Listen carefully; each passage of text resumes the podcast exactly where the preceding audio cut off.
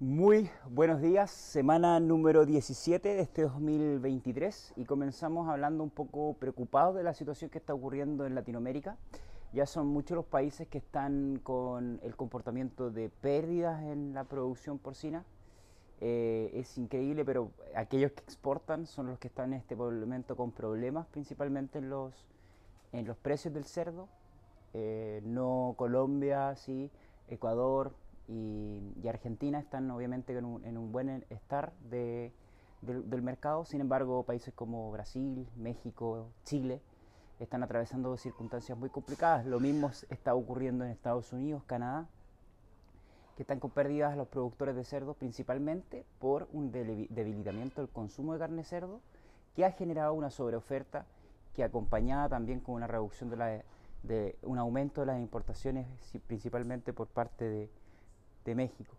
Es una situación complicada. Rabobank pronostica que eh, Estados Unidos va a seguir teniendo comportamientos negativos del, del, mercado porcino, principalmente por la demanda. No, no, va a ser tan fácil crear una mejor demanda debido a la situación, al pronóstico de, de inflación, de, de, mayor inflación y también de recesión que está teniendo Estados Unidos, por tanto va a ser una, una situación sumamente complicada.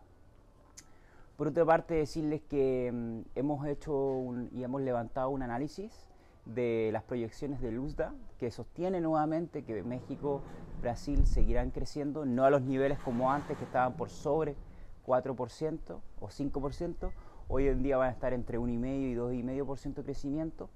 Y también eh, Latinoamérica completa va a tener un aumento en la producción, leves de crecimiento o leves crecimiento en el caso de de Estados Unidos de 0,5%, lo cual es muy leve.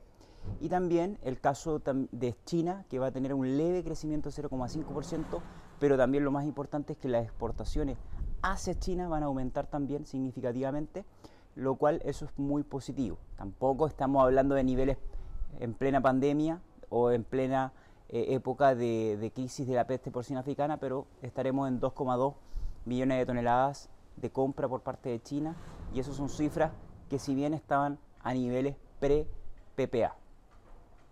Y serían esas principales los detalles que tendríamos para comentar. El link de las proyecciones de Luzda tiene muchos más datos que obviamente quizás te puedan interesar y están compartidos en el link de la descripción de este podcast o video.